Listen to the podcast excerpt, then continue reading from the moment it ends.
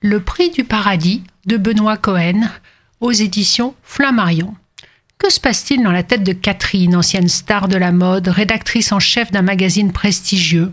Catherine ressemble comme deux gouttes d'eau à son modèle Anne Wintour. Vous savez, celle qui a servi pour le livre et puis le film Le diable s'habille en Prada. À 68 ans, quand le livre débute, cette femme pourrait mener une vie tranquille dans son bel appartement chic de New York avec son chauffeur et ses dollars à foison.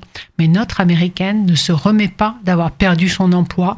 Elle a refusé la révolution numérique et s'est fait renvoyer. Elle déteste son époque, ses pseudo-amis qui lui ont tourné le dos, et elle décide d'en finir. Mais comment en finir? Pas si simple. Les médicaments lui donnent la nausée, le poignard l'effraie, la pendaison n'est pas une chose aisée quand on est une vieille dame.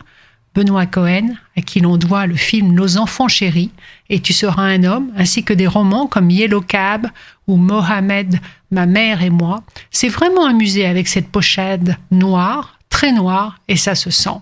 Une dame qui envisage de mettre fin à son existence et qui va finir par engager deux tueuses à gages, Georgia et Joe, amantes dans la vie et anciennes prisonnières.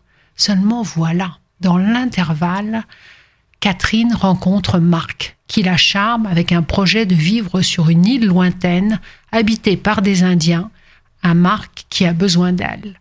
Cet homme a du charme, du bagou à revendre, mais est-il vraiment honnête? En tout cas, Catherine ne veut plus mourir.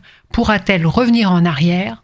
Un roman pour ceux et celles qui aiment New York, où vit Benoît Cohen, l'univers noir à la façon des frères Cohen et un happy hand de rigueur. Par ces temps qui courent, c'est une lecture agréable et dépaysante. Benoît Cohen, Le prix du paradis chez Flammarion.